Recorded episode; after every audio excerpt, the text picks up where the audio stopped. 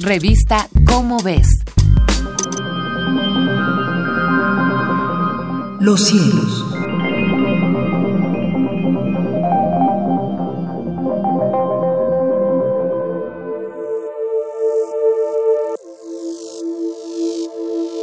José de la Herrán se dirige a su gentil auditorio para comunicarle las efemérides astronómicas que publica la revista Cómo ves de la Universidad Nacional Autónoma de México.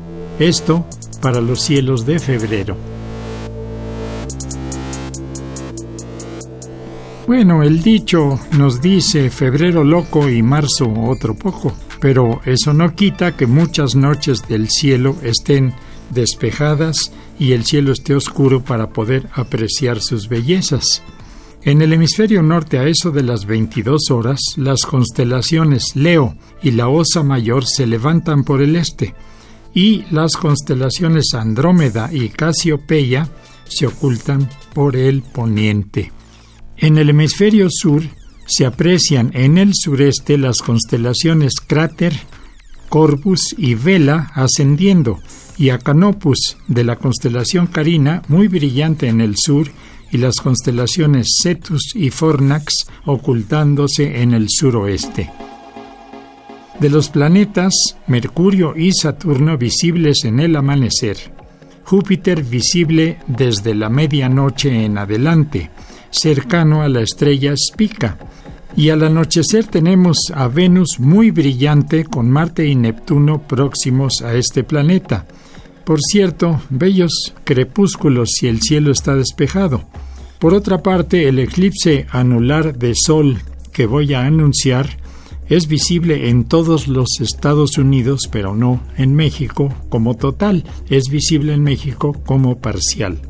Las efemérides son así, el día 6 de febrero tenemos a la luna en perigeo a 368 mil kilómetros de la Tierra.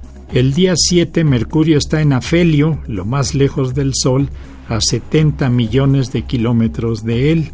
El día 10 es un eclipse penumbral de Sol no visible en la República Mexicana y el 15 Júpiter está en conjunción con la Luna en la constelación Virgo. El día 18 Júpiter en afelio, lo más lejos del Sol a 816 millones de kilómetros de él. El día 20, Venus en perihelio, lo más cerca del Sol a 107 millones de nuestro astro. El día 26 es el eclipse anular justamente de nuestro astro no visible en la República Mexicana. Esto es el día 26 y el mismo día 26 hay una conjunción de Marte con Urano visible al atardecer. El día 27 es el día de brillo máximo de las Leónidas. Estas eh, Leónidas lluvias de estrellas son las principales pero bastante variables en sus apariciones. Su máximo resulta favorable de verse porque la luna no las interfiere en esta ocasión. Y las fases de la luna son el día 3 la luna está en creciente, el día 10 luna llena, el día 18 luna en cuarto menguante, y luna nueva el día 26. José de la Herrán se despide de ustedes y desea a todo su gentil auditorio muy buenas noches, astronómicas por supuesto. Los cielos.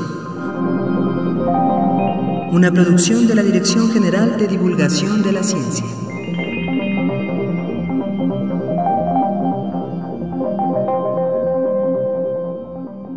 Revista Cómo ves.